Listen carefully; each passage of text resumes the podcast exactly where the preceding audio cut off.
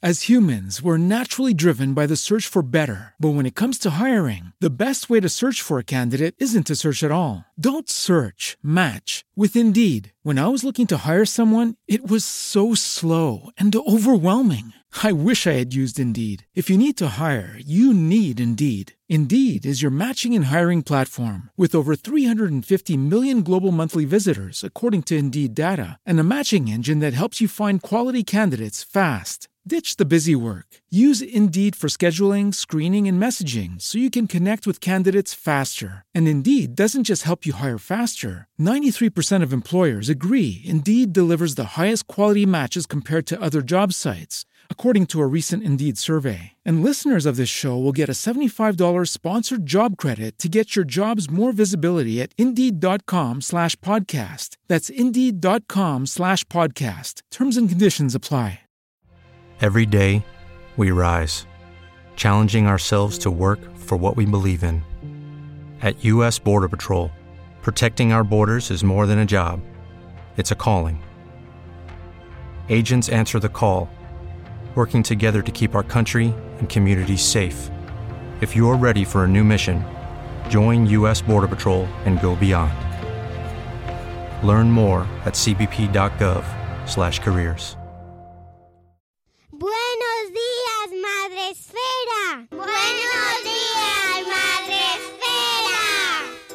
Bienvenidos a Buenos Días Madre Esfera, un día más. Abrimos de nuevo nuestras puertas para dar la bienvenida a un invitado, eh, Juan Pablo Molina. Él es psicólogo, es podcaster, es una voz súper potente que vais a escuchar ahora, que van, ya podéis sentaros cómodamente con vuestro café y vuestra mantita que hace mucho frío, amigos, y escuchar, deleitaros con la voz de Juan Pablo Molina. Buenos días, Juan Pablo. Hola, ¿qué tal, Mónica? Yo creo que un poco exagerada, pero encantadísimo de estar aquí con vosotros. Eh, Madresfera tenía muchas ganas ya de visitar, de echar una, visita. ¿eh? Ganazas, ganazas. Bueno, es que tienes un proyecto que eh, teníamos que traer. Era visita obligada y lo único que necesitábamos era tiempo para escucharla con, con- la atención que merece. Porque Juan Pablo Molina, psicólogo, es el creador, ahora nos dirás exactamente qué parte y, y dónde se enmarca tu, tu rol dentro de Miedo a Diario, que es un proyecto, un proyecto sonoro, un documental sonoro que podéis escuchar en la web miedoadiario.com y que cuéntanos exactamente en qué consiste, Juan Pablo.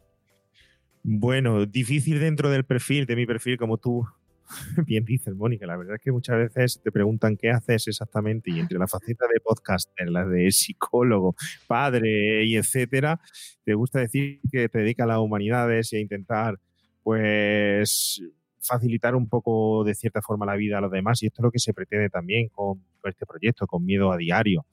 Eh, es un documental, es, la idea surge de mi colaboración con la Universidad de Jaén en investigaciones en chicos con ansiedad social y se nos ocurrió en un momento determinado, o se, puedo decir, se me ocurrió como es esta locura que le suele suceder a los podcasters de hacer un podcast dedicado específicamente solo a la ansiedad social.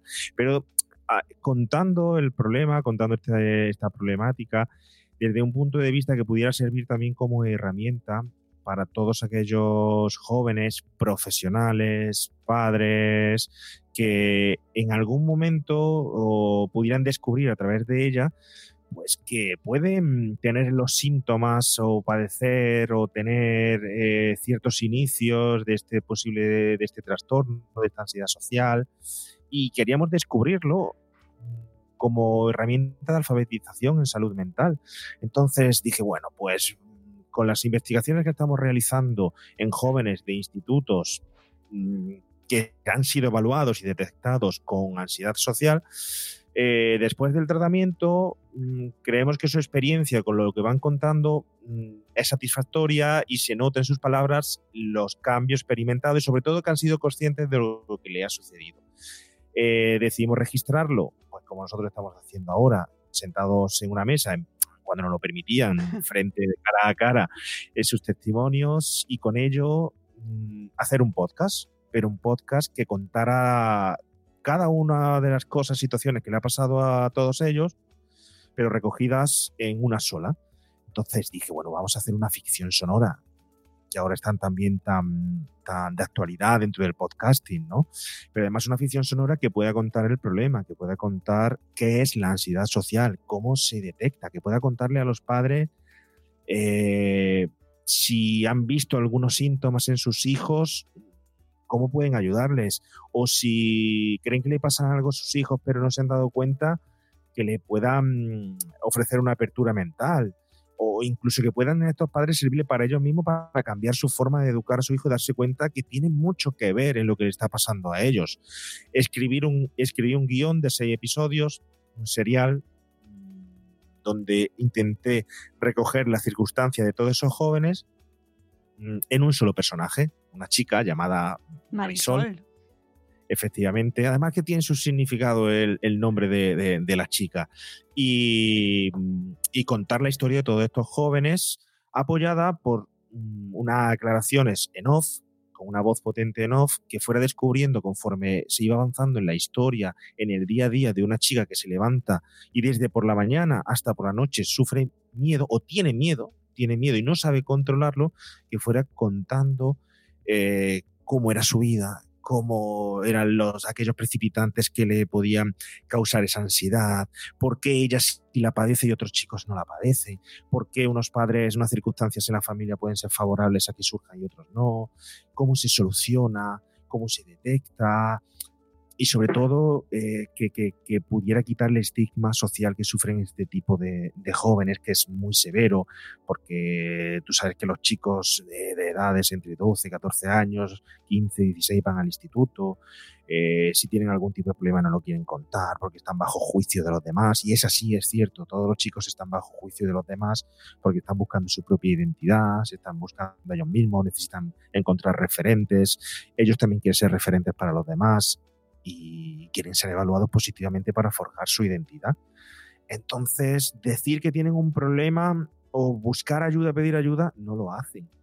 Ni a sus padres, ni a sus compañeros, ni a los profesores.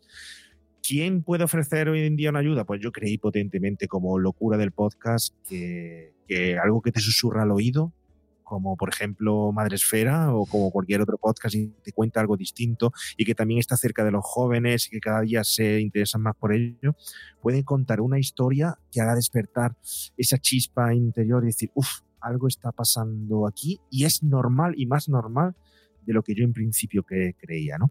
Entonces esa era la, la, intención. El podcast comienza con eh, una especie de ataque de pánico, ¿no? Una, la protagonista no puede respirar y está teniendo esa, ese ataque. Em, ¿Es el detonante o es el síntoma principal eh, para manifestar hay un problema serio que diferencia la timidez de hmm. la ansiedad social? No, no, realmente no. Es decir, em, el ataque de pánico es una consecuencia extrema de la ansiedad social Solo que yo en la historia quise poner este precipitante tan extremo a modo de flashback, porque además es un flashback que se puede, se describe en el episodio número 3, pero comienza en el episodio número 1 para captar la atención de todo aquel joven que a lo mejor, pues, si empezamos diciéndole, bueno, es que hoy estás preocupado, hoy mm, eh, te han dicho que salir a exponer la clase eh, te ha puesto nervioso y tal, pues a lo mejor no capta la atención de, de ellos desde el principio. Entonces aquí jugué con la posibilidad, técnicas de, de, de guion para intentar captar esa atención, pero desde luego no todos los jóvenes que tienen ansiedad social experimentan un ataque de, pánico. Es una consecuencia extrema. Hay muchísimas cosas alrededor de la ansiedad social que pueden experimentarse o no. Pero es algo tan sencillo como que yo estoy seguro, Mónica, que yo no sé, tú te acuerdas, mira, haz un ejercicio ahora, te retraes a tu infancia.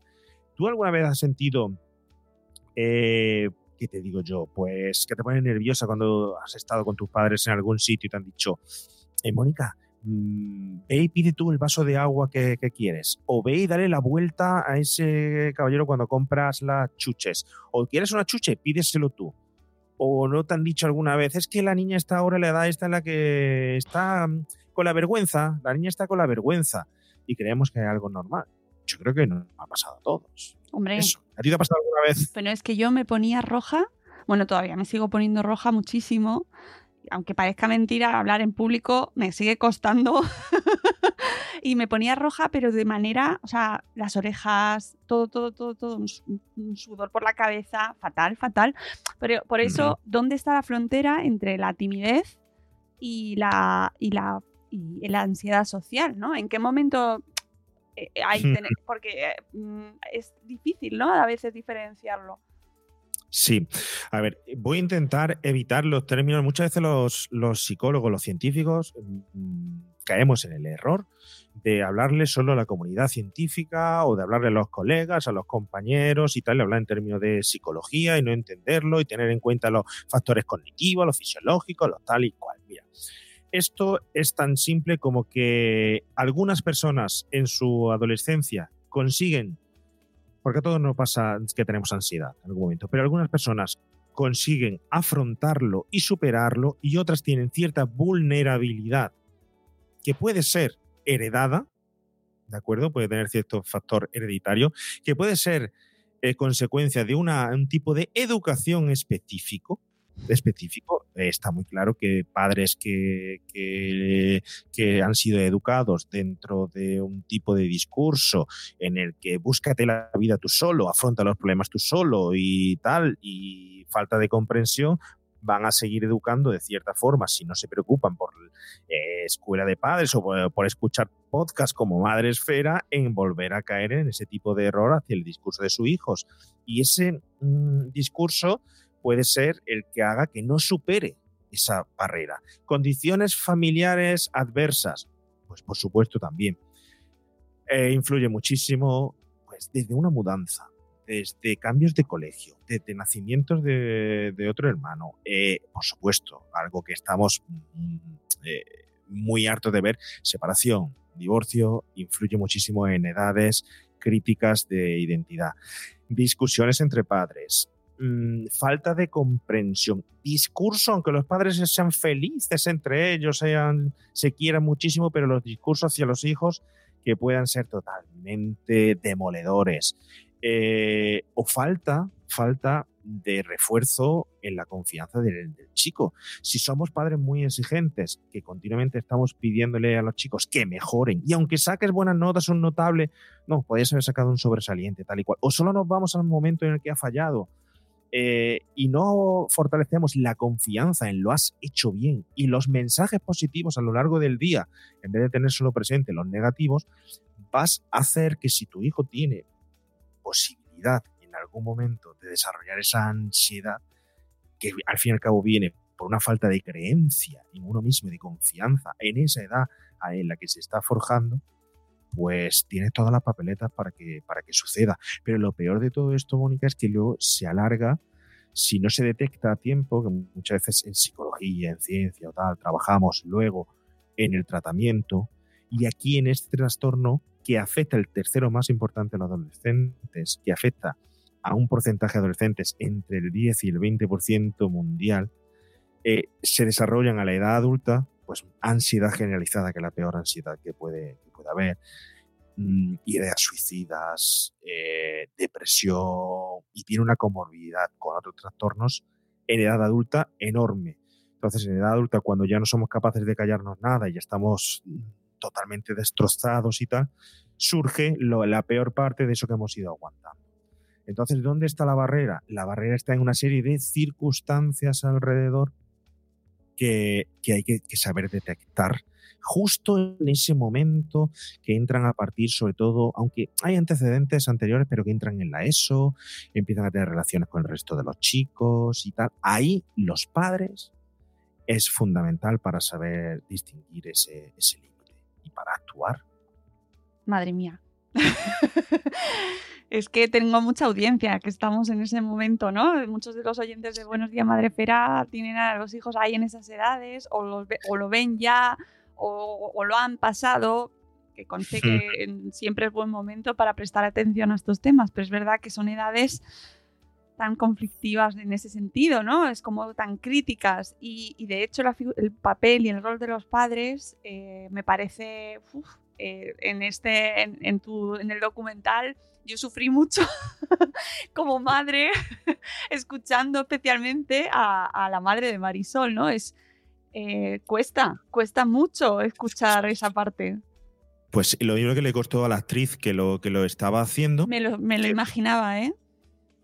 Pero si te digo que está basado en, totalmente en hechos reales y que está cogido de testimonios de padres que grabamos también, de hecho en el documental sabes que aparecen testimonios de padres. Sí, sí. Y de hecho, y de hecho me he guardado cosas que creo que no son adecuadas eh, sacar, pero no tenemos que irnos ojo a familias, pues a lo mejor su posición económica sea mm, extremadamente baja o que su educación no sea para nada, para nada, mm, eh, ni siquiera eh, de clase media, normal y tal, sino que estamos hablando de padres que no saben cómo hacerlo porque no tienen habilidades sociales ni habilidades de educación que en su momento han adquirido porque nadie le ha enseñado.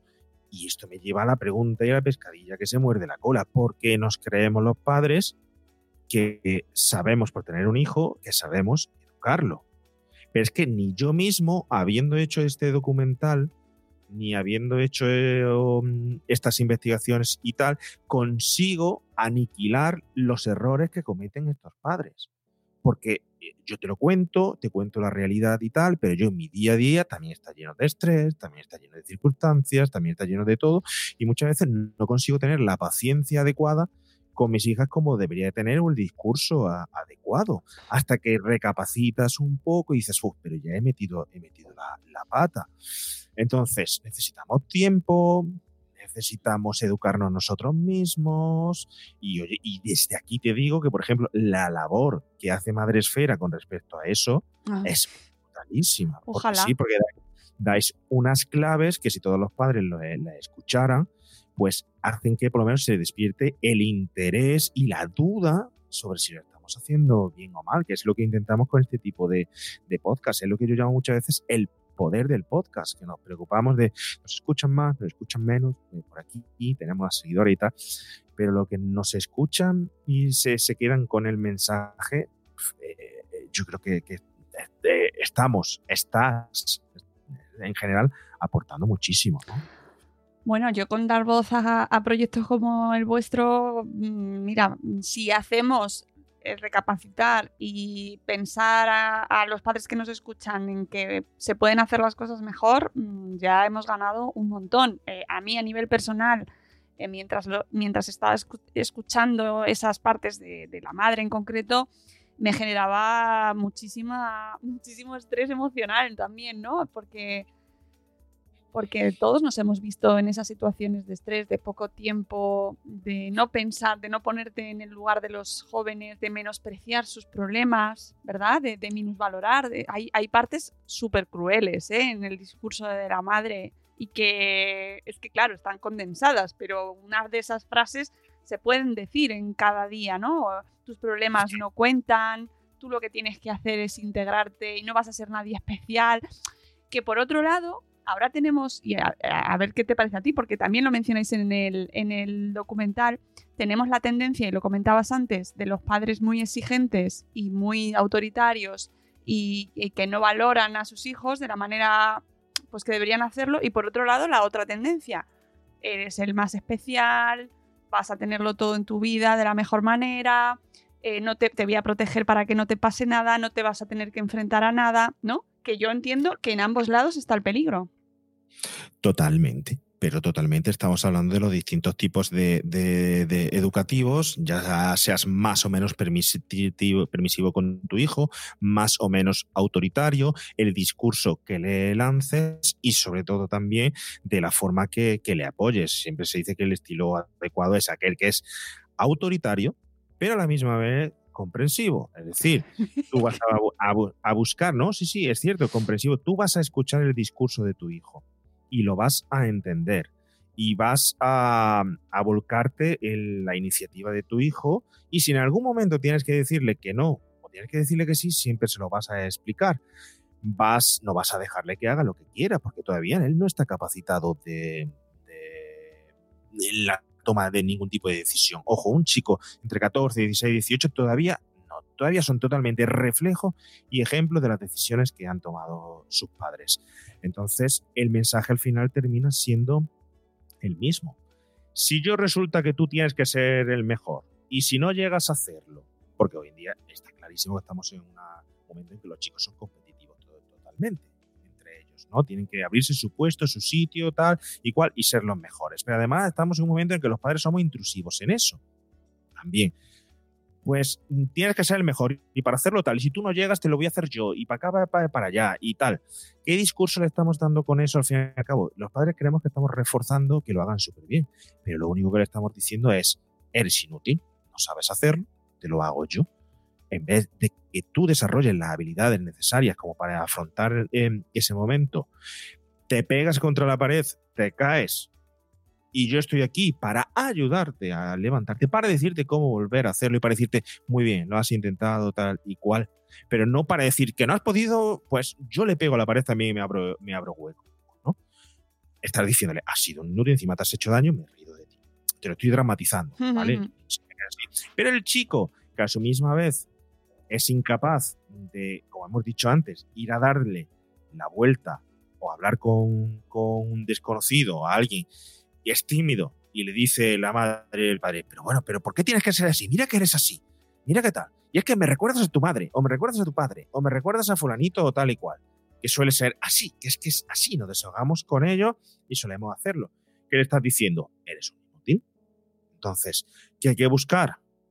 Fortalecer, por supuesto, la propia confianza del chico. Decirle, animarle a que haga cierta tarea, pero que esa tarea desarrolle él las habilidades necesarias para poder realizarla. Y si no la realiza, pues eh, decir, has llegado hasta aquí, fíjate en el logro que has conseguido, desde aquí volvemos otra vez a comenzar y estar a su lado y dedicarle el tiempo necesario.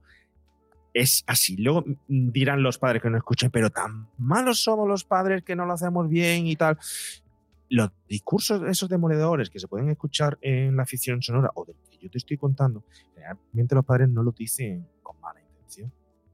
No lo dicen con mala intención. Vamos a olvidarnos de eso. Un padre nunca, a ver, fuera de ciertas patologías, ¿no? Pero no quiere eso para su hijo. Solo quiere lo que él cree que es mejor.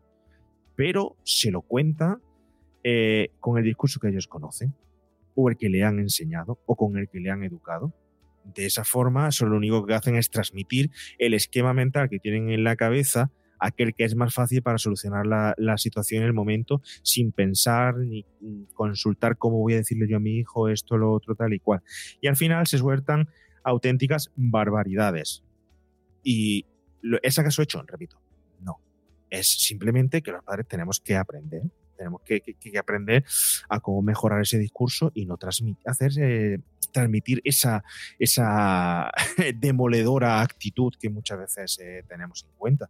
Fortalecer la confianza de, ellos para que cuando salgan a la calle y se relacionen con otros jóvenes, digan, vale, yo creo en mí, en los demás voy a coger, voy a saber, voy a ser inteligente, voy a coger lo positivo, voy a evitar lo negativo y tal, y de esa forma también vamos a evitar cosas como luego el bullying, como ansiedades o incluso abuso de sustancias, drogas, que todo va luego derivado, ¿eh? que eso es otro tema también muy complejo. Hmm. Eh, sí, además utilizáis un elemento en el documental muy interesante, eh, también muy cruel, me parece, que es la voz en off de ella, o sea, el pensamiento de Marisol, que da un pelín hasta de miedo porque mm, es sobre todo en los primeros capítulos, es duro. O sea, es ver el mundo desde una, desde una faceta o, con un enfoque como, como amargo, ¿no? Que para la edad que tiene eh, cuesta escucharlo también, la verdad. ¿Sabes, sabes una cosa, pero me alegro mucho que te hayas dado cuenta de eso, porque siempre cuando creas un proyecto de, de estos, eh, dices, ¿hasta qué punto se entenderá lo que estoy contando, lo que quiero contar? Son tantísimas cosas en seis episodios de un guion que al final fueron 150 páginas de guion. Eh, no sabes si va a llegar a todo el mundo de la misma forma, lo van a entender o no. Y aquí hay una faceta muy importante que es la de esa voz en off. Ella cuenta su historia una vez que de cierta forma lo ha superado. Ojo, superar la ansiedad social es saber vivir con ella y afrontarla. Solo el miedo solo se, se, se, quita afrontándolo, pero nunca se va. Además, el miedo es necesario tenerlo ahí para prepararte para ciertos peligros ¿no? en la vida. Pero tienes que controlarlo.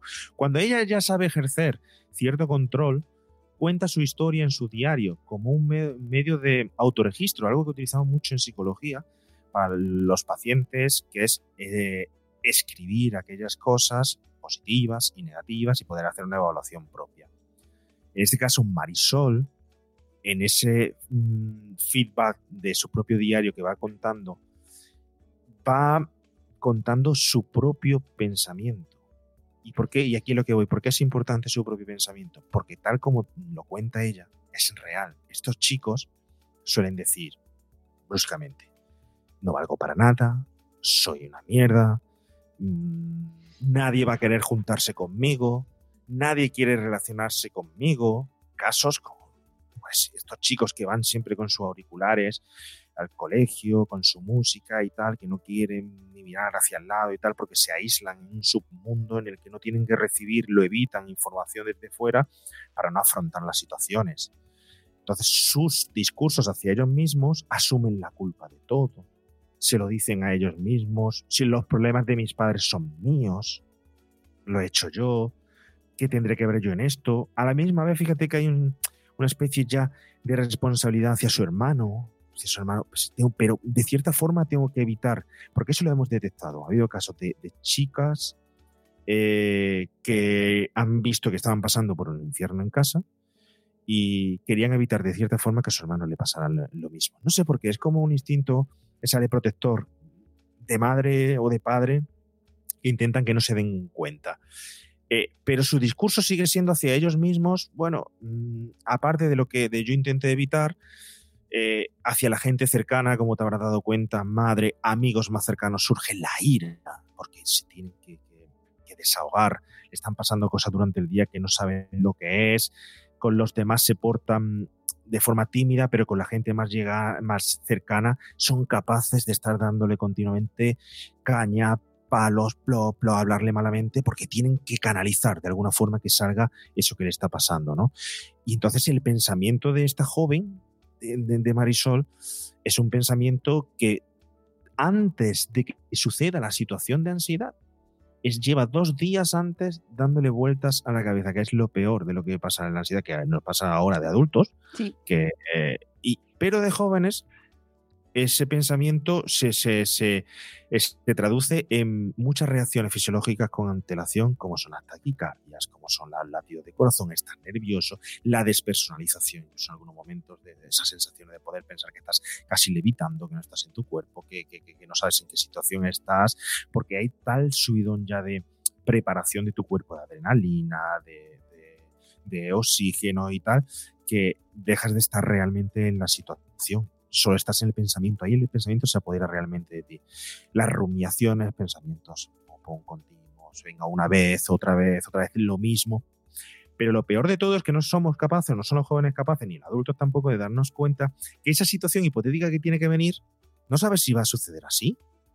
¿Me entiendes? Es decir, no sabes si, si, si. Te están diciendo en el telediario que va a nevar muchísimo y tal. Vale, hay unas predicciones, tal y cual, pero luego no sabes si va a surgir así o no, si cambia, cuántas veces han equivocado. Te estás diciendo tú que te va a pasar esto, lo otro, tal, porque intentas controlar tu día a día, tu vida, pero luego no sabes si va a, pasar así o de otra forma. Y sin embargo, te estás preparando para todos los posibles escenarios que puedan suceder.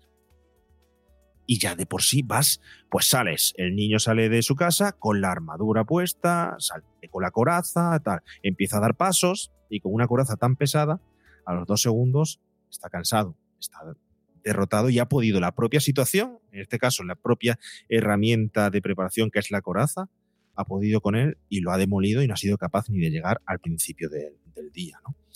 Entonces, el pensamiento, pues claro, es que una de las cosas principales que hay que trabajar con él son sus pensamientos. Y sus pensamientos lo alimenta negativamente si los discursos son demoledores y los alimenta positivamente si refuerza la autoconfianza del chico.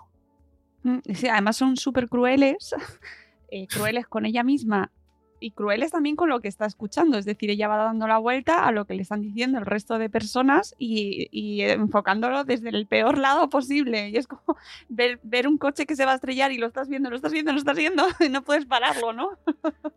Sí, pero es que ella lo ve y justo al salir a la calle, es decir, ella lo ve, ve la carretera y ya cree que le va a atropellar un coche. Simplemente por ver la carretera. Ese es el problema de la ansiedad social. La ansiedad, o la ansiedad en general, es decir, la ansiedad simplemente es una preparación de tu cuerpo hacia una posible situación.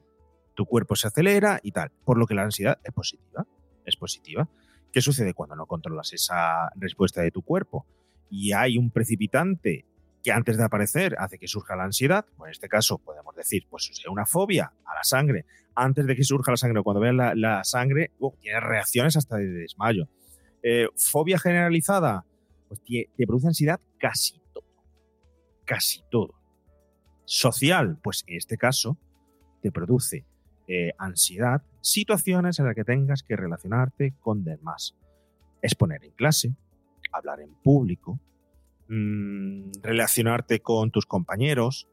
Por eso, unas, por ejemplo, de las técnicas que yo he visto que funcionan muchísimo en estos chicos, cuando se han puesto delante del micrófono, cuando se han puesto a, grabar eh, los comentarios que se pueden escuchar en la ficción sonora. Claro, de principio, los adultos, incluso con más reticentes que, que ellos mismos, y yo no hablo, y yo no tal y cual, y ellos se han sentado has establecido primero una relación con ellos, le has hablado, le vas a decir lo que puede ayudarle, le sacas conversación para que ellos vayan contando. Ha habido muchas lágrimas cuando se han grabado esos audios, más de los padres que de los, chicos, ¿no? Y mucha valentía de muchos chicos de contar cuál era su problema. Yo porque era gordita se reían de mí, yo porque tenía este defecto tal, yo comentarios que incluso pues yo desarrollé eh, anorexia portal, que ya no hemos querido incluir porque era mucho. Yo me pasaba en mi mm. casa tal, que se abran, que lo cuenten. Se estaban dando cuenta ellas mismas y ellos mismos de que lo que estaban diciendo podía eh, servir. Y, eso, eh, el hecho de que la relación social, de juntarse ellos con chicos mm, que le pase lo mismo, saber que hay más gente como ellos y además saber que por lo que ya han pasado les hace sentirse útiles, es, sacar del mal propio, de la forma más desfavorecida, del interior más corrompido, la flor más hermosa. Y, y resulta maravilloso al final de, para ellos y para todo el que lo escuche, porque al fin y al cabo saben que no solo pueden convivir con su situación, sino que además pueden favorecer, favorecer que otros también le den voz y otros también salgan de ella, ¿no? Entonces, pues dentro de todo esto fue enriquecedor ya mm, para todos, fue enriquecedor para él, para los chicos, para nosotros y enriquecedor esperemos que sea para todo el que lo escuche y se dé cuenta de, la situación. Mm, eh, los testimonios reales eh, son una de mis partes preferidas, lo tengo que decir porque te, claro, te ponen frente a frente con, con, la, con la calle, ¿no? Con gente como tú, con chicos, chicas que podrían ser tus hijos. Y, la verdad es que me parece muy refrescante, además escuchar las diferentes voces, se oye, mm, el sonido es de lujo, o sea, los efectos sonoros, la música, el resultado en sí es muy completo y te, te traslada a, esa historia. Yo os lo recomiendo, por supuesto, a todo el mundo. Espero que después de este podcast os lancéis a, bueno, os lo programéis porque son seis episodios de una hora cada episodio, así que podéis ir poniendo pues os vais marcando en la agenda. Hoy me voy a escuchar el uno, aunque yo me los he escuchado todos de tirón, ¿eh? te tengo que decir. no sé por qué no eres la primera que le sucede. Hay gente que, y yo me alegro muchísimo que no ha dicho, eh, no, he podido dejarlo, he tenido que, seguir. Ahora mismo los episodios están en la página web, se están solo subidos a la página web.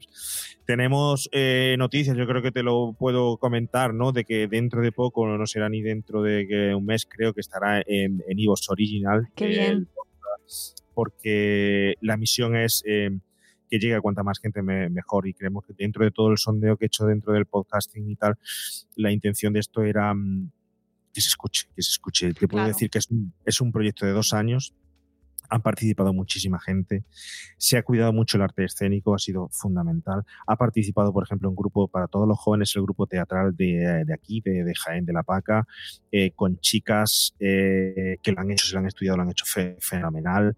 Teníamos una chica que, me conmovía, que con invidente, que se estudió de memoria el texto para acercarse concretamente a la chica que hace de, de Paula. Eh, ha sido una experiencia totalmente eh, conmovedora para toda la gente que, ha participado. Eh, la música mm, pues no ha cedido a nada más y nada menos que, Alice, Alice, cantautor de, bueno, dos veces nominado en los ya un sensible, emocional totalmente, donde ha empatizado mucho con, este problema y la ha cedido toda gratuitamente. la voz de narración en off, José Luis Angulo, que, bueno, todos lo conocemos por ser David Hasselhoff o ser Gandalf eh, o también por haber sido en Harry Potter esa voz de Voldemort, ¿no? Y bueno, es una voz brutal en off. Mm. Y luego la producción sonora, que, eso es un ángel que, que, ha estado trabajando conmigo en la sombra, escondido, ¿no? Que es un gran amigo, Marco David Cabrera, que me manda un besazo porque han sido luego cuatro meses de postproducción donde lo he tenido loco perdido. Entonces, el hecho de que ahora pueda, pueda dentro de poco escucharse y llegar a tanta gente, mm, pues creo que puede cumplir esa misión que, que otra que mm, cero, cero, cero euros, una producción de este calibre ha sido cero euros. Eh, bueno, ya sabes cómo va todo esto, al final dinero de tu bolsillo y ya está lo que tengas que, poner. Y ahora lo que se pretende es que se escuche, porque si no, y nada, eh, pasamos del tema económico, pasamos de, de todo eso, porque yo quiero cumplir esa, eh, esa misión, ese objetivo y, llevar la historia de tantos jóvenes que hay detrás y de tantos que luego han participado. La chica que hace de Marisol, imagínate el papelón que tuvo que estudiarse, meterse en el, en el papel y, y, además de eso lo hizo con una alegría, lo hizo con, con una gana y estamos hablando de una chica de 14 años, la que es protagonista. 14 años exactamente igual. Se suele coger en la ficción sonora o en voces y tal, gente mayor para hacer voz de joven. Pero yo quería traerme el instituto, quería traérmelo a, casa, quería traérmelo al micrófono. Que estas chicas se metieran por el instituto y estuvieran actualmente viviendo en él y pudieran haber visto este tipo de situaciones porque para que fuera lo más realista posible, con sus errores, sus fallos que pueda tener y tal, pero que al final esos fallos son, le dan esa grandeza de, realidad, ¿no? Entonces, bueno, se cuidó todo el tema artístico para que fuera, pues también un medio de entretenimiento, para que pudiera llegar a la gente escuchando una historia que es real, que puede servir y a la misma vez te puede entretener te puede entretener, te puede dar a conocer y te está contando un, fragmento de una historia de vida de varias personas ahí condensado. el resultado, la verdad es que, yo contentísimo, ¿no? Eh, no, no, es, es muy satisfactorio, me, lo puedo imaginar. Y hay una parte súper interesante eh, que además está, bueno, siempre va acompañando a la, historia teatralizada, por así decirlo, que es la, aportación de los psicólogos del proyecto de la Universidad de Jaén, ¿no? Si no me equivoco. Eh, sí. Maravillosos. esas aportaciones eh, teóricas con las pautas, con la base de divulgación, maravilla. O sea, me pareció fantástico, porque además lo hacen de una manera muy sencilla, muy directa, muy didáctica, con pautas claras. Mm, me pareció muy bien integrado. De hecho, de hecho, era así, es el refuerzo que, se quería dar, porque mm, si te das cuenta, el, se acuña un término, acuña, un término que es eh, documental en ficción sonora, porque es algo que, bueno, que yo no sé si hay antecedentes o no, he estado mirando, investigando y tal, pero como tal, no es. Y es una mezcla entre que es como abre el título documental, porque lo que se intenta es enseñar, dar a conocer, concienciar, a ser una herramienta para jóvenes, para padres, pero también para profesionales sanitarios, para profesores, para todos aquellos que estén relacionados con, jóvenes y mm. necesiten interactuar diariamente con ellos. Gratamente ya hay institutos, profesores y tal que nos han dicho, mira, es que actualmente no tenemos formación en esto, estamos detectando muchos casos, no sabemos cómo actuar. Esto nos viene fenomenal, ¿no? Luego también es verdad que a día de hoy la saturación de contenidos que tiene el profesorado, el servicio de sanidad y tal, también es un impedimento hacia aprender nuevas, eh, nueva formación, ¿no?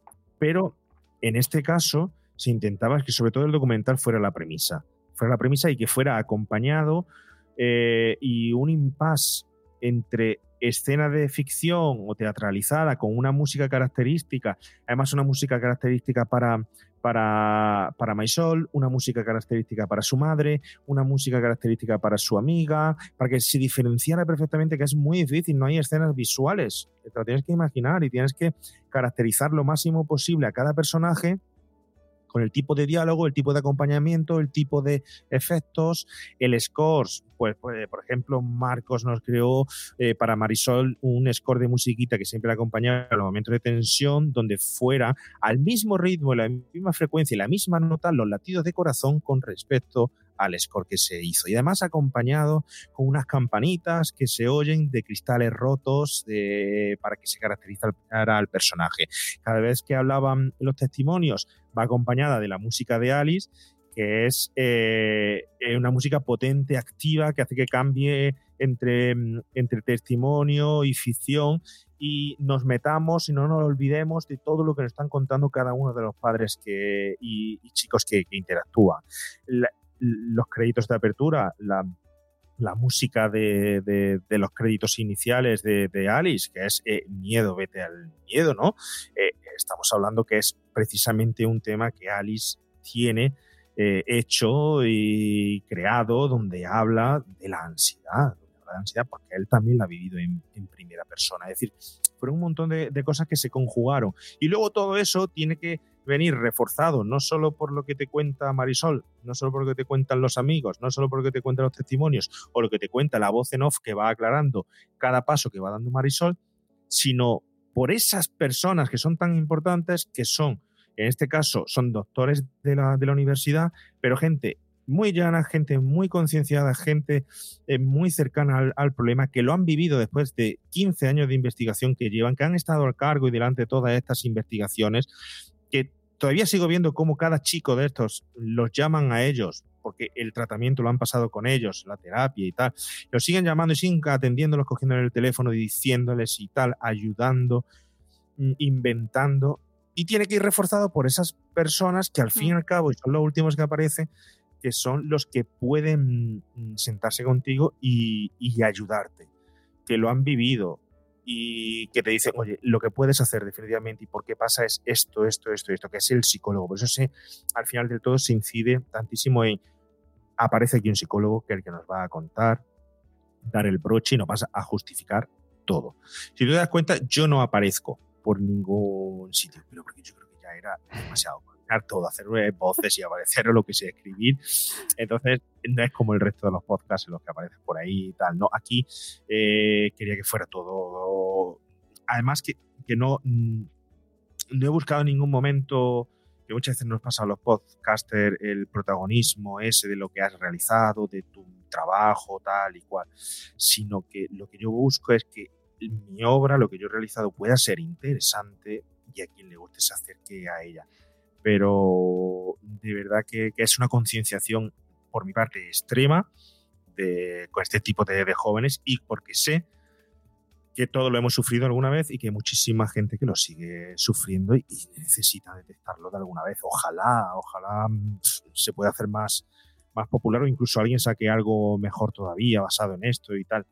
Pero mm, creo que atacando la ansiedad social en los adolescentes y dándose cuenta de ellos, se van a crear eh, adultos emocionalmente mucho más estables. De verdad que, creo que sí que es una clave. Sé que nos preocupa el coronavirus, nos preocupan ciertas cosas y tal, pero este es un problema que no es ninguna ninguna tontería y es difícil de detectar, muy difícil de detectar. Y de verdad que atacándolos el futuro de los adolescentes puede mejorar muchísimo cuando son adultos.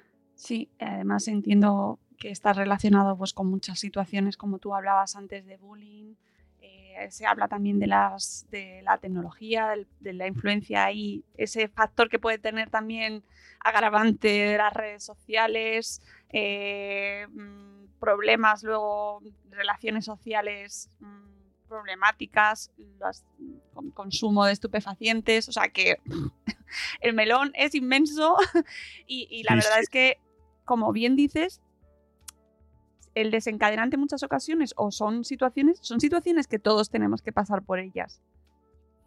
Efectivamente. Porque, Son, diarias. claro, es que son, Son a las que no- se tienen que enfrentar todos, todos. Pero si no aprenden de adolescentes a enfrentarse a esos momentos difíciles y los evitan, que es una de las características de la ansiedad social, si tú, por ejemplo, ves que tu hijo te esconde la cartera y no quiere ir al instituto, o esconde la merienda, o se hace el remolón para ir, o llega tarde, por ejemplo, algunos casos, ¿no? Algo está pasando. Algo puede, puede, puede pasar, ¿no? Muchas veces buscamos los padres en preguntar, vienes del colegio, ¿qué tal te ha ido el cole? Bien, bien, bien, bien. Vale, ya está. Pero eso solo sirve para saciar tu propia tranquilidad. Buscas una respuesta para nuestra propia eh, preocupación. La forma de preguntarle a un chico es en una situación agradable, de convivencia, mm, donde él, tú ya has detectado que está riéndose, que está a gusto, que no está cansado. Un chico que viene del instituto con muchas horas de clase, con sus problemas, con haber co- hablado con los compañeros, con las cosas del, del profesor y tal, y llegas y vas a sacarle, ¿y cómo te ha ido? Pero cuéntamelo, pero cuéntamelo, pero cuéntamelo, pero si este niño que no me habla de nada, que no me dice nada y tal. No. Déjalo. Guarde tu preocupación un poco, canalízala. Y luego, cuando haya una situación en la que tú veas que él mismo empieza a hablar, que te habla de otras cosas, que te habla de. Quizás es el momento para intentar derivarle la conversación y buscar lo que le está sucediendo o cómo le ha ido el día realmente, porque él te lo va a soltar. Al final necesitas sol- soltarlo, pero tú tienes que darle el ambiente necesario para que lo haga. Si tú ves que evita contarte cosas de cualquier forma, evita situaciones sociales en clase, evita situaciones eh, de relacionarse con otros chicos y tal, al final lo que aprende es a evitar. Si tú además le dices, bueno, pues si no te apetece, no vayas, pues no lo hagas, pues tal y cual, estás reforzando negativamente que no haga las cosas. Por tanto, cuando sea mayor, también va a evitar las situaciones y afrontar el ir a trabajar, el encontrarse con los demás, etcétera, etcétera, etcétera. Entonces, mm, pues efectivamente, son, tiene comorbilidad con otras cosas. Si has hablado de algo muy importante, de las drogas, alcohol y tal, este tipo de chicos necesita relacionarse y cuando no encuentra la forma de relacionarse, cuando tienen 16 años y ve que lo dejan a un lado, eh, en muchas ocasiones recurre al alcohol o a las drogas para eh, adquirir la confianza necesaria que le evite mm, darse cuenta de los, los nervios que tiene o la respuesta fisiológica que tiene y poder hablar con los demás. ¿Eso en qué se convierte? En un abuso posterior, lógicamente. El tema del bullying. Del bullying es una pescadilla que se muere la cola. En el estudio de psicología no sabemos si es causa o precipitante.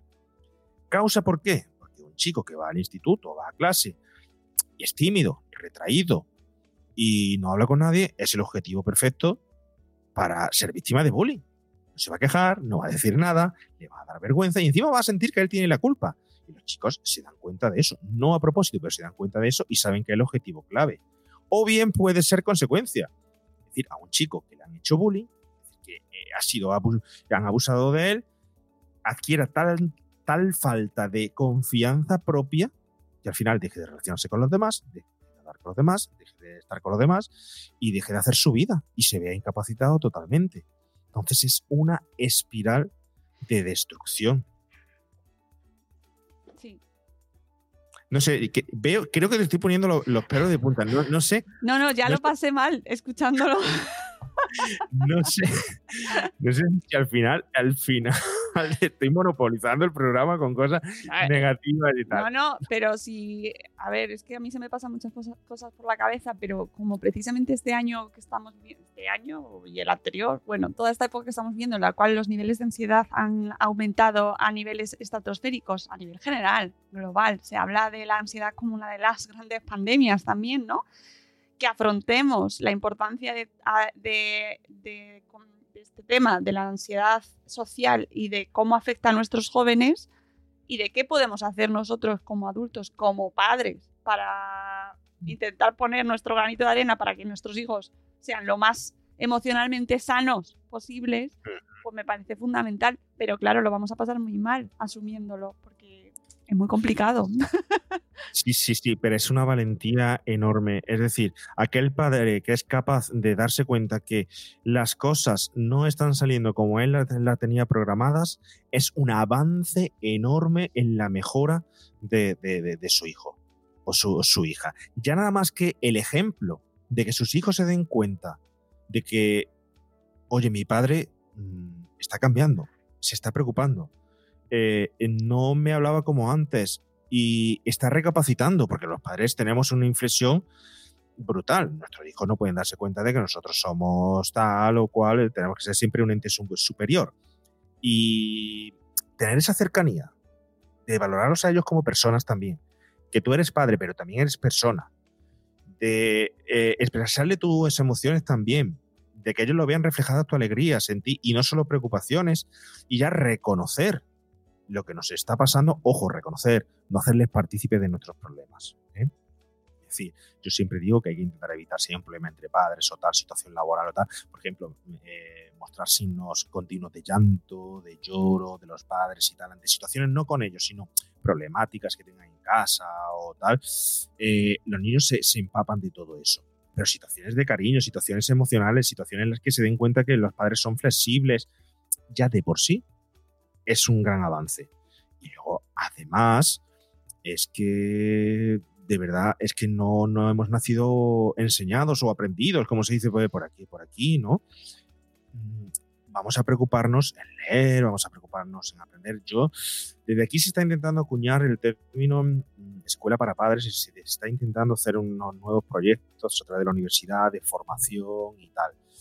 Sé que decirle a un padre cómo tienes que educar, muchos es un freno enorme. Yo entiendo, si es que todos tenemos nuestro autoestima, nuestro orgullo tal, y nuestro sistema, y decirnos que no lo estás haciendo bien, uff, madre mía, ¿no? Eh, qué problema. Pero, pero eh, con cuatro actitudes de los padres encaminadas hacia el posible cambio y no a la encrispación cuando surge un conflicto en casa o tal, y esa comprensión mm, es mucho ya. Es mucho, ¿eh?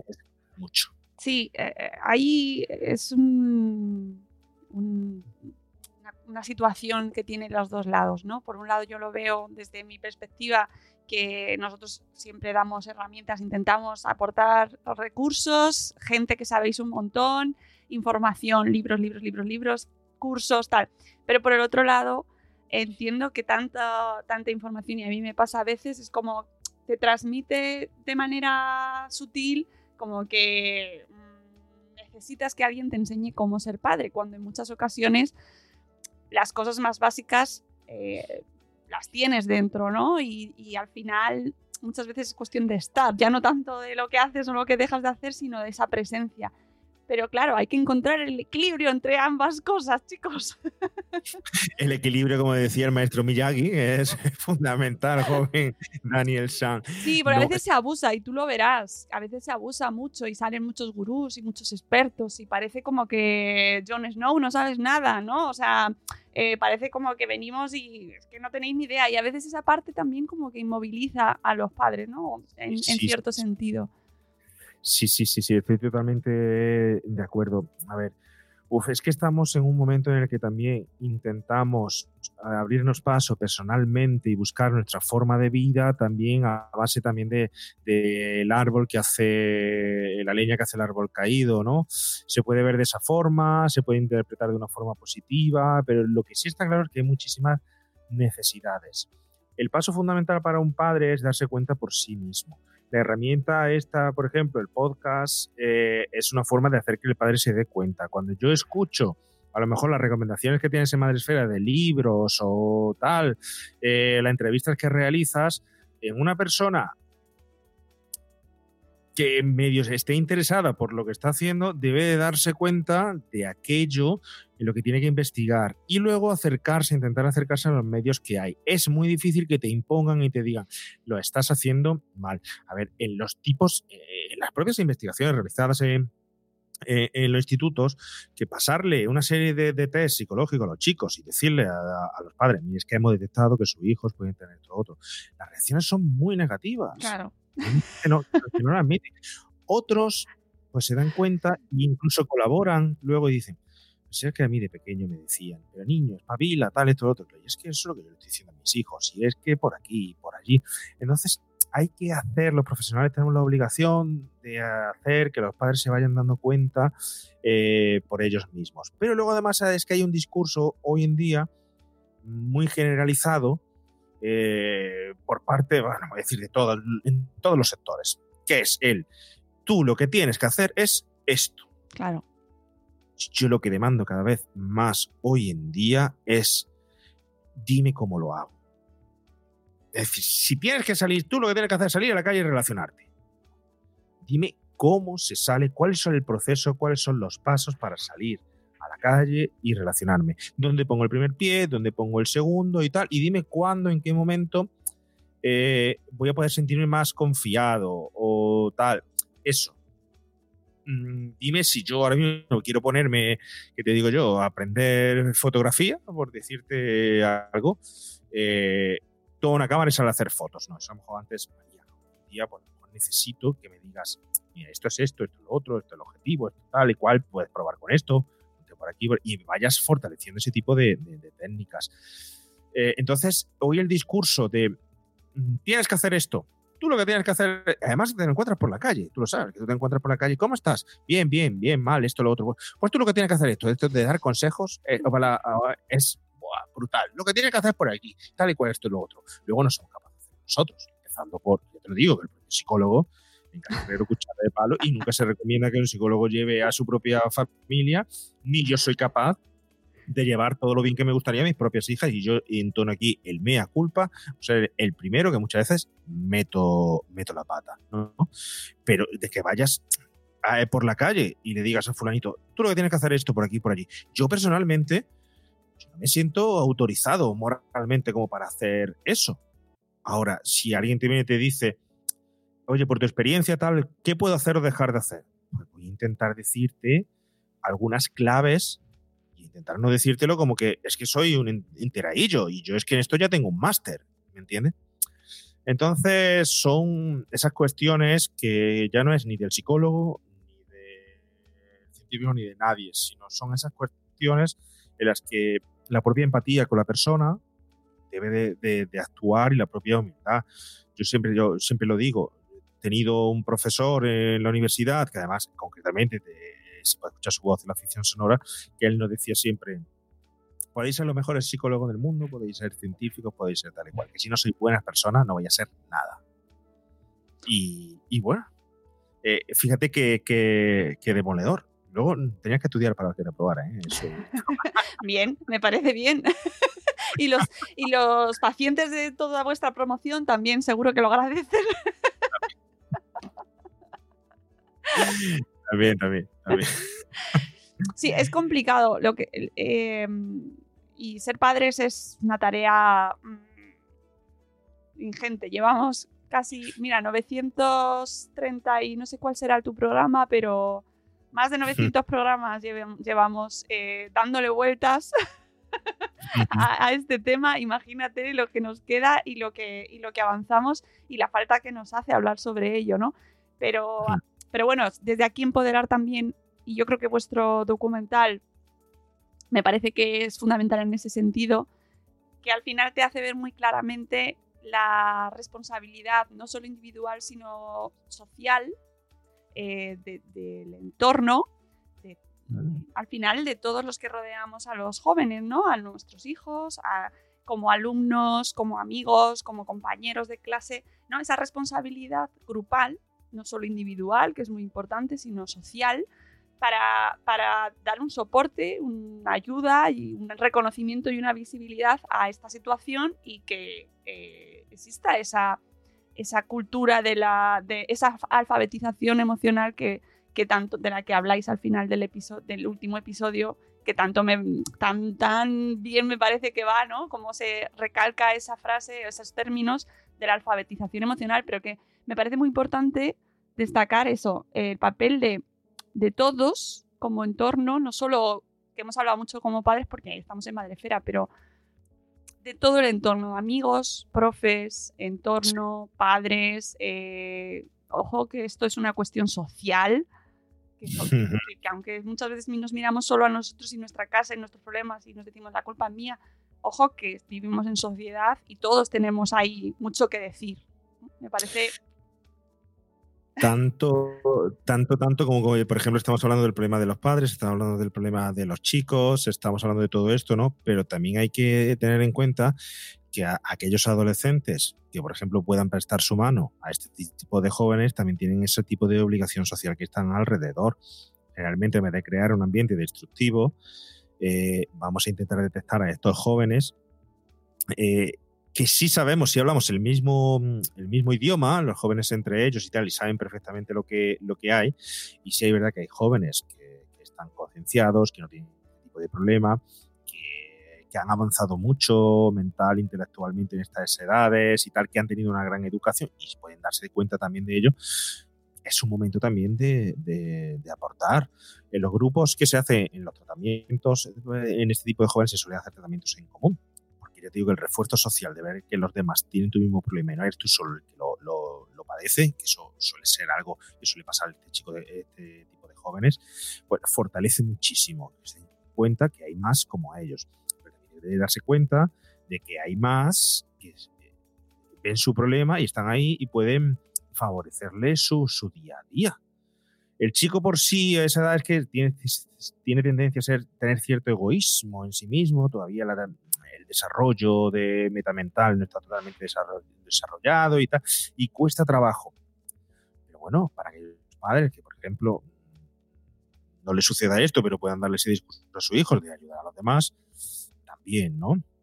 Y luego también darnos cuenta de que un hijo y una familia es un proyecto. Hoy algo que está también tan de moda. Tengo tal proyecto, tengo tal proyecto. Tengo un proyecto de entre los podcasters, ¿no? un proyecto de nuevo podcast un proyecto de por aquí, de por allí.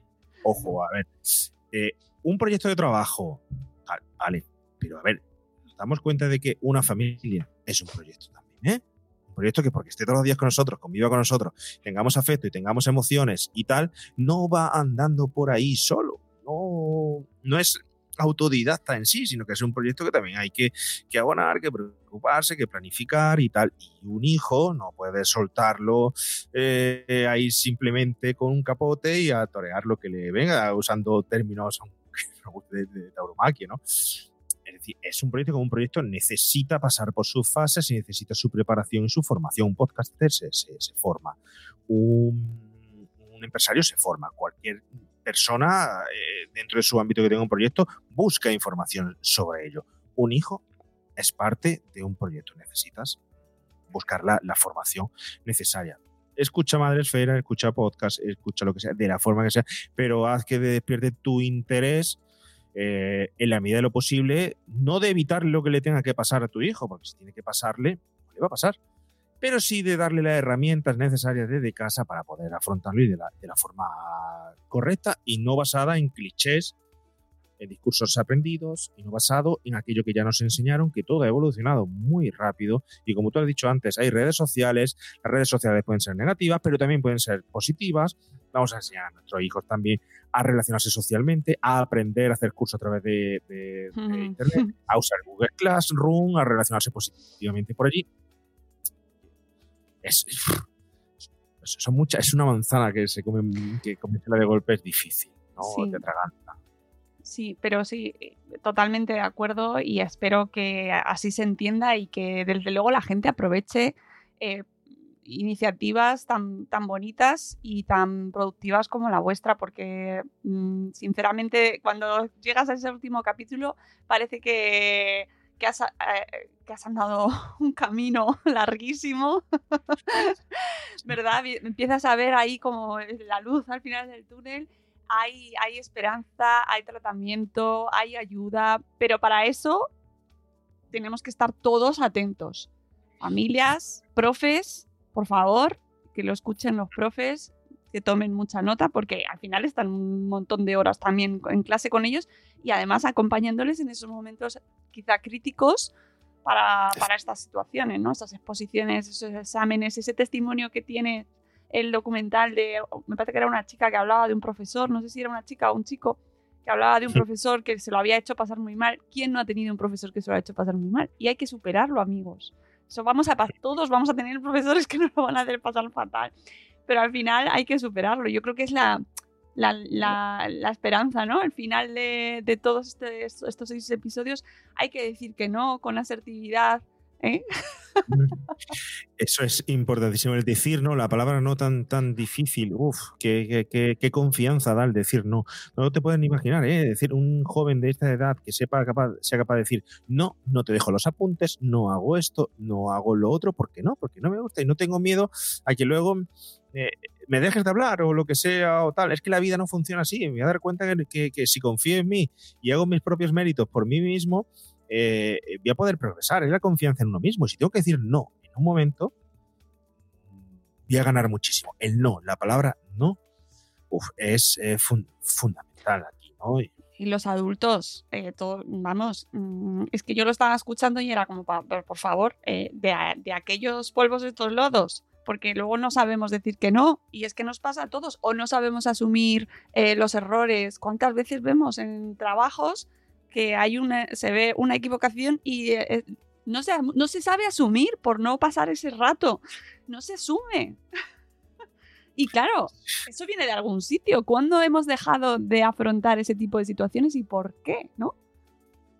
De ahí viene, de ahí viene efectivamente. Luego se supone que si somos capaces de recapacitar, vamos a buscar la fórmula para que no nos se den cuenta de que hemos metido la pata y, intentar corregirlo de alguna forma, luego los adultos. Pero el joven no tiene ese discurso. El joven todavía no ha aprendido, no tiene ese tipo de, capacidad de resolución de problemas así, o de pillería, o de engaño, vamos a decirlo en forma brusca, pero el joven asume eh, desde el principio que está perdido decir, que si lo ha hecho mal va a pasar vergüenza y nadie va a querer ya estar con una persona así, ¿no? Eh, entonces, y se crean personajes ellos mismos también que no son. Eh, imágenes, intentan buscar imágenes que no son reales con, respecto a, la vida que, viven para pues, formar corazas distintas. Son esos cambios muchas veces que vemos de, apariencia, de vestimenta, de roles, de tal, conforme están creciendo, ¿no? Eh, porque no terminan de identificarse todavía con, nada, o porque quieren que lo reconozcan de tal forma y están escondiendo sus defectos, de, o lo que ellos creen que son sus, sus defectos, ¿no? Pero efectivamente, como tú bien dices, al final y todas las personas que se van encontrando este personaje, Marisol, a lo largo de su historia, eh, consiguen, consiguen reestructurar su vida. Hay un personaje muy importante que es el de Jesús, que es un chico que, cuenta que, ha padecido también ansiedad de joven y no se la ha detectado nadie y de mayor tiene graves consecuencias. Mm. No, ha conseguido tener una relación con una chica, no, ha conseguido, eh, sigue todavía pasando por, por, por, situaciones de miedo, tiene depresión, etcétera, ¿no? Y y a pesar de todo, encuentra en Marisol la propia forma de intentar eh, espiar su propia situación y saber que tiene su, valía, ¿no? Necesitaba, Marisol necesitaba a él y él también necesitaba a Marisol. Y es lo que le pasa a los jóvenes que te he comentado antes. Necesitan estos jóvenes también encontrar a alguien que les, mm, con los que ser útiles, sentirse útiles, eh, servibles, ¿no? Y eso desde casa, diciéndoselo desde casa, eres útil por esto, por esto, por esto, por esto esto, vamos dándole un buen mensaje. Y al final, pues sobre todo, bueno, ese último episodio, es un episodio muy personal mío, muy personal hecho. Bueno, todo tiene un aspecto personal, pero es un episodio, si te das cuenta, se, llama eh, La escalinata del Philadelphia Museum, ¿no? Es una referencia total ahí a, mi película favorita, de mi película de motivación, que es Rocky. Eh, es una forma de subir eh, a todo lo alto y conseguir subir cada escalón y de ser un desfavorecido por tu circunstancia un desvalido por tu circunstancia, a lo mejor no consigues el título mundial o no consigues el logro más importante, pero es que en este caso el logro más pequeño y contigo mismo y quererte a ti mismo es el logro principal para poder luego hacer en el futuro cosas mucho más importantes, ¿no? Entonces lleva, em, esa, lleva esa base, lleva ese aspecto personal mío, como el nombre, por ejemplo, de Marisol. Esto, por supuesto, eh, está enfocado a, mm, yo cuando le escribía pensaba en esa niña que era Marisol de, que veíamos en las películas de Marisol. ¿Por qué?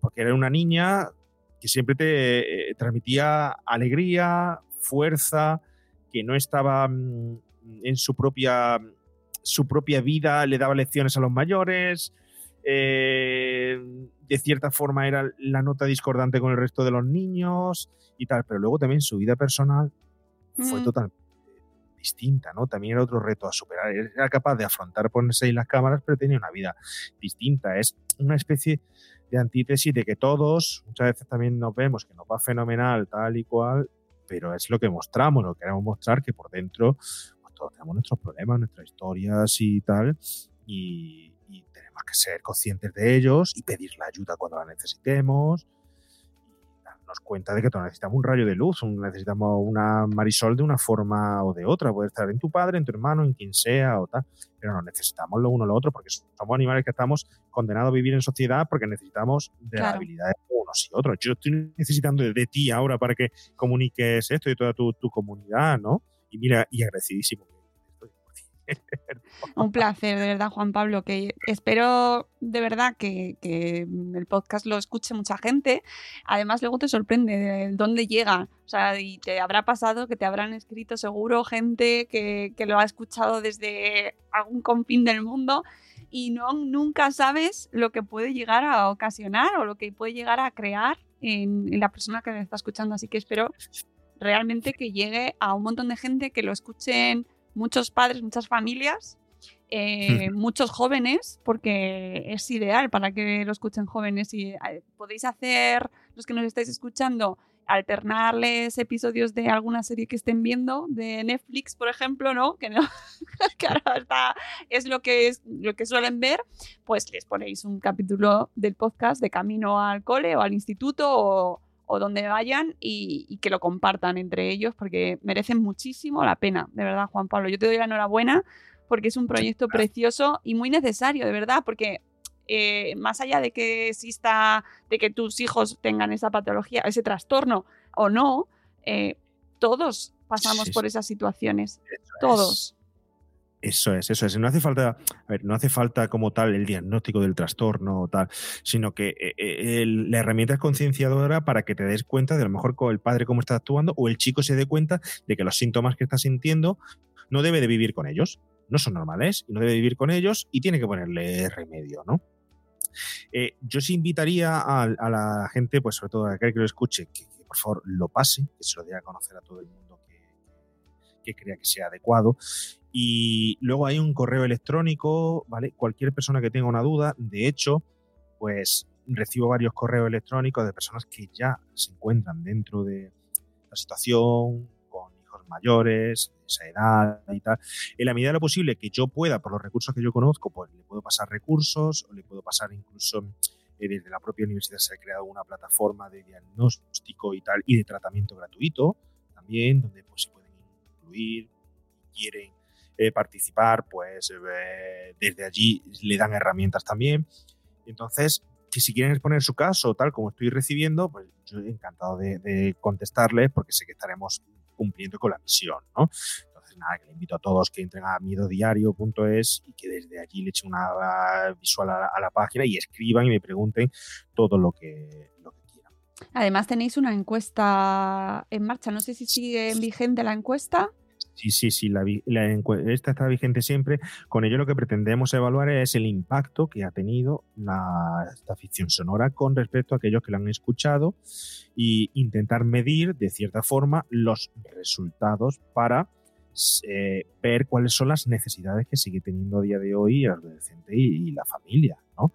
Es decir, ver si todos los que se han acercado son que ya tenían el problema, si hay gente que lo ha detectado en el momento con este tipo de, herramienta, si demandan qué es lo que nos estamos encontrando ahora. Bueno, lo he escuchado, sé que lo tengo, lo reconozco, me estoy dando cuenta, necesito un diagnóstico y necesito ayuda. ¿A dónde me dirijo? Ya nos estamos encontrando, pues, eh, ¿a dónde va cada persona? Eh, a tratarse la ansiedad social o cómo hacerlo, cuáles son las directrices mm, y tal. Porque ya te digo, miedo a diario está enfocado a prevención, detección, diagnóstico y tal. Pero el tratamiento, fíjate que solo se aparece unas pinceladas al final del, del último episodio, porque lo que se pretende con ello es que se vea todo el oyente que no todas las personas necesitan el mismo tratamiento, ni todas las personas necesitan ser tratadas. Claro. No podemos, no puedo poner un, al final un tratamiento que, que toda la gente se crea que es lo que deben de hacer. No. Es específico según lo necesites o no lo necesites, o qué es lo que puede estar, cuál es tu punto débil, o en el que necesita más trabajo. Entonces, con ello intentamos evaluar todo eso.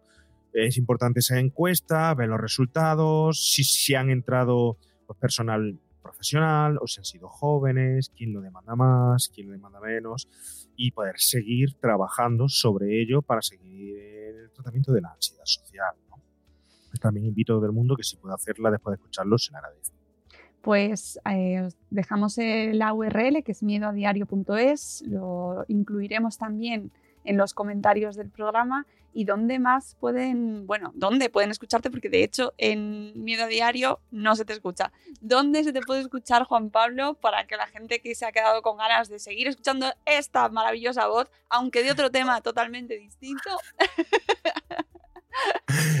Bueno, bueno, pues dejo esa faceta ya de, psicólogo, sigo con la de podcaster, pero sabes tú que, por ejemplo, decías al principio, tu proyecto más importante, sin miedo diario, creo que a día de hoy es el proyecto más importante, porque creo que lo que puede aportar la construcción social que tiene es enorme, pero luego también hay otros proyectos como eh, Remake a los 80, que es un podcast de cine, cine de videoclub, que está acotado entre en el año 80 concretamente, las películas aquellas que alquilábamos, la nostalgia de los 80 y tal, quedamos ya por seis temporadas. Madre mía. Seis temporadas, seis temporadas hablando de cine y hacemos análisis de monográficos de películas de los 80, que de la gente nos dice, es que esos van a acabar. No, hay muchísimo cine de, de, de, de, los 80. Fíjate, el otro día vi una, una película eh, de los 80, acuérdate que estuvimos en ese eh, programa hablando de cine de los 80, ¿no? Porque podcast. Y vi Teen Wolf, Teen Wolf, y se lo recomiendo a todo el mundo que la vuelva a ver después de la conversación que acabamos de tener tú y yo, para que intenten ver en ese hombre lobo que aparece joven, adolescente, a ese adolescente en el que muchos intentan refugiarse evitando afrontar sus situaciones sociales eh, habituales y dar una imagen al mundo distinta de la que realmente es, ¿no? Entonces, como yo entiendo que en el cine de los 80 hay muchísimo de lo que aprender todavía de lo que se ha nutrido el cine actual, eh, por eso decido en su momento dedicar este programa, ¿no? Por eso, porque era un ávido eh, visitante del videoclub y porque en mis tiempos mozos trabajé seis años en un videoclub. Entonces, Madre por algún mía. lado que salir. Aquellos maravillosos videoclubs a los que hemos ido todos los cuarentones. Ya, Sí, sí. lo siento, es así. Eso ¿Y dónde más te podemos escuchar? Pues mira, eh, Mira quién habla. Mira quién habla es un pequeño proyectito que hago con mis dos hijas. Eh, hablamos siempre eh, de cine desde la visión de ellas. Yo no hablo de cine. Yo le doy pie para que ellas hablen cine. Nos ponemos delante del televisor, vemos una película, seleccionamos una película. La última que vimos fue Solo en casa, por ejemplo, y la anterior, pues estuvimos viendo varias películas de Halloween, de Navidad, de terror y tal. Entonces, por ejemplo, en el programa de terror intentamos mm, darle pautas a los padres de cómo piensa realmente una niña o un niño de 8 y 12 años sobre el terror y cómo pueden conocer el terror. En la Navidad, ¿qué piensa realmente a través de una película un chico o una chica de 8 o 12 años sobre la Navidad, sobre el consumo, sobre los sobre todo eso? Entonces siempre sacamos, hay uno precioso que hicimos de Jojo Rabbit, que es cómo ven los niños a Hitler, cómo ven la guerra y cómo ven, cómo están estudiando la, la- Segunda Guerra Mundial. Entonces ellas dan su, su, perspectiva.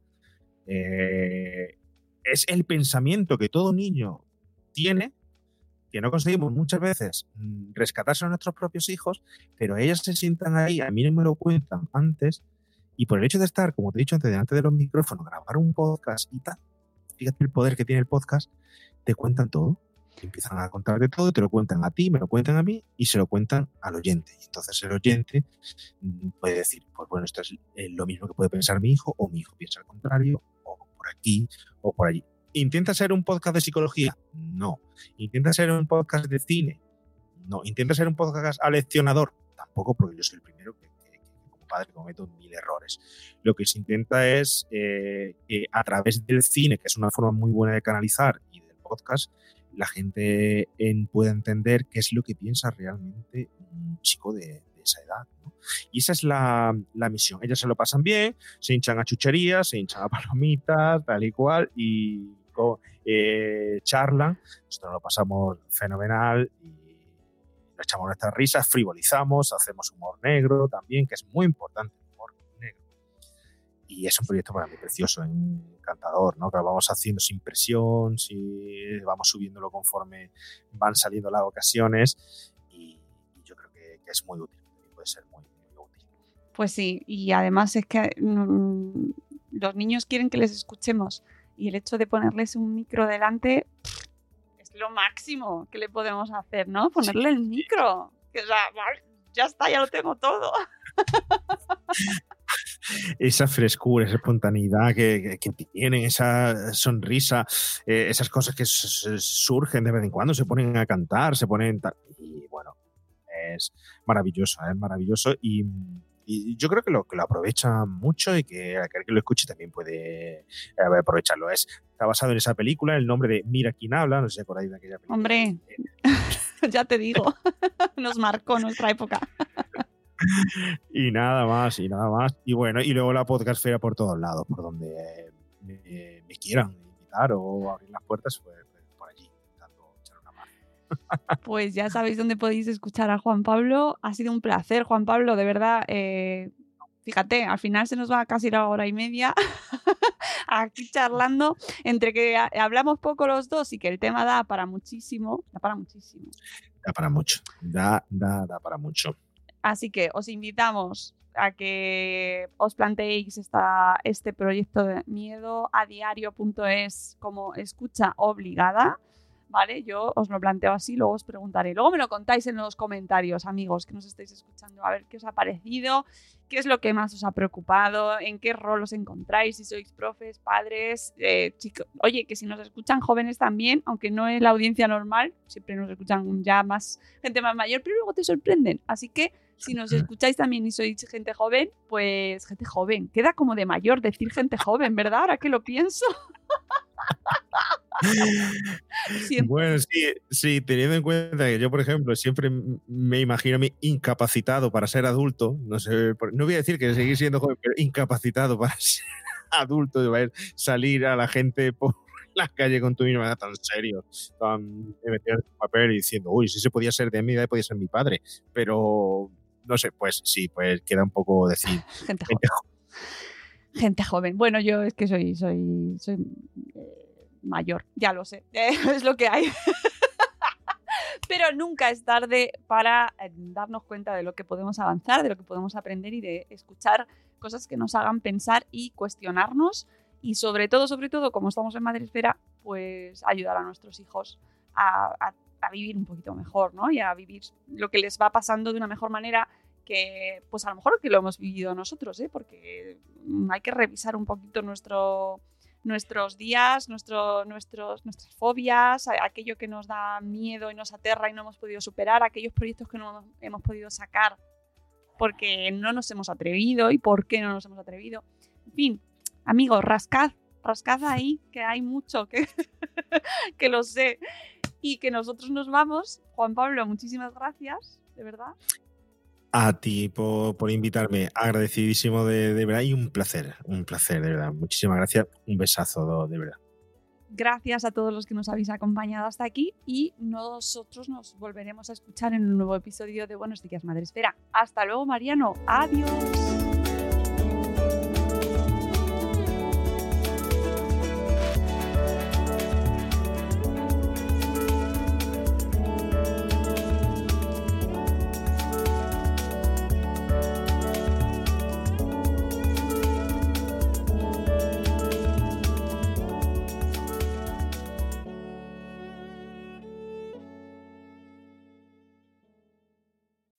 As humans, we're naturally driven by the search for better. But when it comes to hiring, the best way to search for a candidate isn't to search at all. Don't search, match with Indeed. When I was looking to hire someone, it was so slow and overwhelming.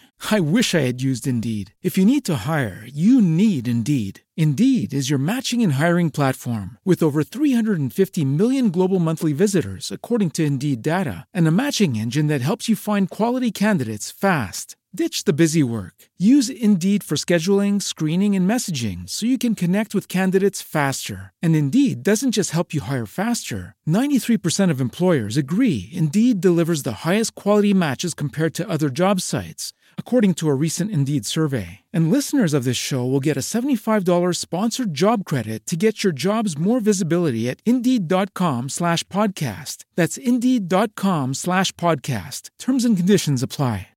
With Lucky Land slots, you can get lucky just about anywhere. Dearly beloved, we are gathered here today to. Has anyone seen the bride and groom? Sorry, sorry, we're here. We were getting lucky in the limo and we lost track of time. No, Lucky Land Casino, with cash prizes that add up quicker than a guest registry. In that case, I pronounce you lucky. Play for free at LuckyLandSlots.com. Daily bonuses are waiting. No purchase necessary. Void where prohibited by law. 18 plus. Terms and conditions apply. See website for details.